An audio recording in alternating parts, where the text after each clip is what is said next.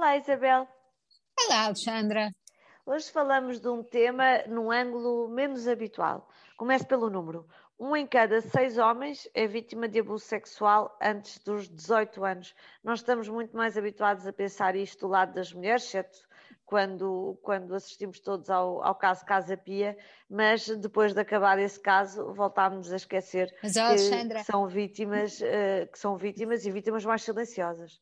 Alexandra, mesmo no caso Casa Pia, eu lembro-me na altura de me indignar, e você com certeza também, com aquele discurso que de repente a certa altura apareceu, a dizer que como eram rapazes, e como eram rapazes já calmeirões, dizia-se, não era assim tão grave, não é? Aquelas comparações com os meninos da, do Parque Eduardo VII, aquela insinuação de que aquilo era prostituição, ou seja, a carga, a carga carga social para um rapaz abusado um, é muito mais culpabilizante e muito mais pesada do que para uma rapariga, que apesar de tudo a sociedade. Um, Considera sempre tende... numa situação mais desprotegida eh, pela natureza. Exatamente. Por termos nascido mulheres.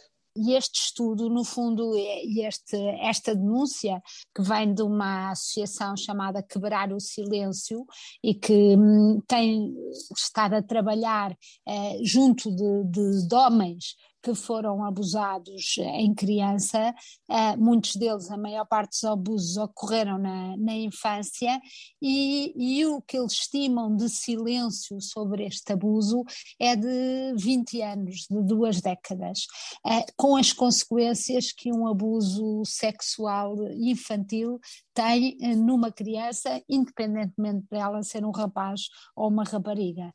E em 2021, Isabel, o número de pedidos aumentou, aumentou 21%. Um, são abusos que ocorreram na, na, na, infância, que estão na base destas denúncias que são feitas, como dizia a Isabel, em alguns casos mais de 20 anos uh, depois. Portanto, isto são vidas, uh, Isabel, são adultos, homens adultos, um, que carregam um, um, peso que os, no fundo, que, que os informou uh, uma, uma vida inteira. E eu, por causa disto, Alexandra, encontrei um livro uh, que achei muito interessante, chamado Men Too, não é? Porque os homens é o Me Too, mas Sim. os homens também, e em que é, uma, é escrito, até agora só vi na versão inglesa, mas chama-se A Verdade Escondida sobre o Abuso Sexual Masculino, e que é escrito por uma ex-chefe da polícia e psicóloga americana. E, e o que ela diz, diz várias coisas que eu acho que temos que pensar. Uma é que não nos esqueçamos que, eh, seja no abuso das raparigas, seja no dos rapazes, a grande maioria, estamos a falar mais de 90%, o criminoso, o abusador, é alguém conhecido da criança, eh, mais ou menos próximo. O que significa que este silêncio que o abusador pede à criança que guarde é sempre misturado uh, com uma mistura de alguém que tem poder dentro da família, alguém por quem eles inclusivamente têm, têm afeto. E, e, o que ela diz neste livro é que a violência e o abuso contra os rapazes implica normalmente muita violência física, muita ameaça e que a média de tempo em que um rapaz é abusado por um abusador é de sete anos em média.